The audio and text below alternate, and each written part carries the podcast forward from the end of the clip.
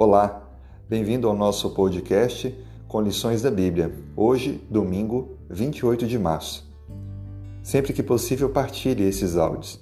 Eles poderão ajudar também outras pessoas. O nosso tema de hoje: tartarugas do começo ao fim.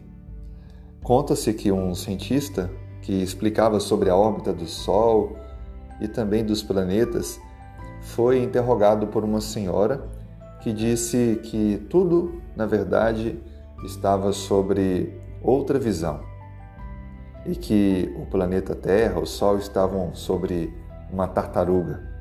O cientista então pergunta: Mas esta tartaruga está sentada sobre o quê? E a senhora disse: Sobre outra tartaruga. E antes que o cientista fizesse a próxima pergunta, a mulher disse: Já vou logo lhe adiantar são tantas tartarugas do começo ao fim.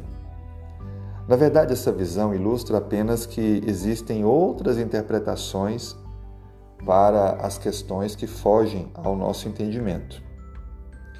Crer, acreditar que o planeta está sustentado no vazio, em uma órbita, sem dúvida alguma requer de muitos o exercício da fé. A questão é: o mundo que aqui estamos, que nós nos encontramos, é feito de escolhas. Que escolha você faz? Você crê naquilo que a Bíblia ensina? Mas a questão é: por que estamos aqui? Como chegamos aqui? E talvez uma das mais importantes: para onde estamos indo? A Bíblia descreve em Gênesis capítulo 1, verso 1: No princípio criou Deus os céus e a terra. A nossa origem está em Deus. Deus é eterno, Ele é o Criador. O livro de Atos também diz, no capítulo 17, versículo 26, de um só fez o Senhor toda a raça humana para habitar sobre a face da terra.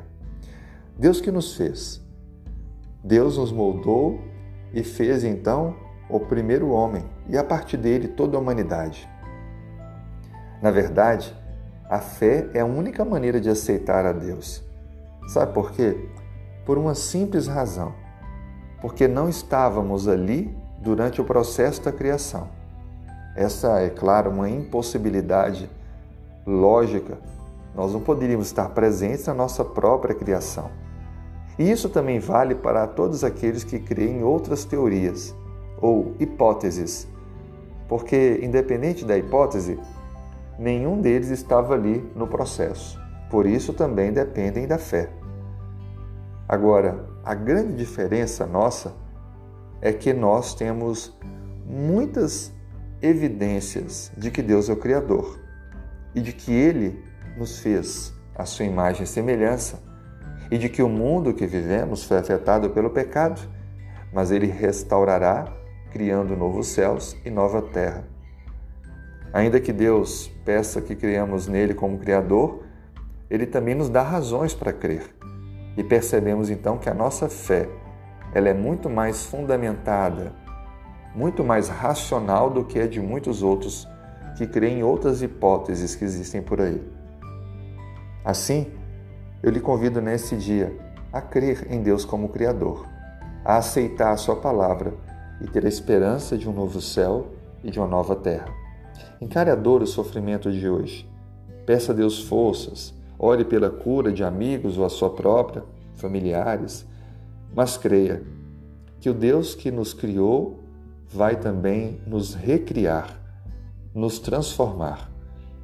E em breve tudo isso vai acontecer.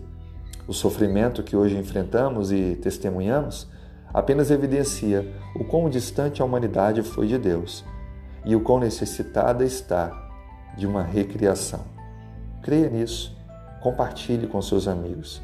Que Deus te abençoe. Tenha um ótimo dia.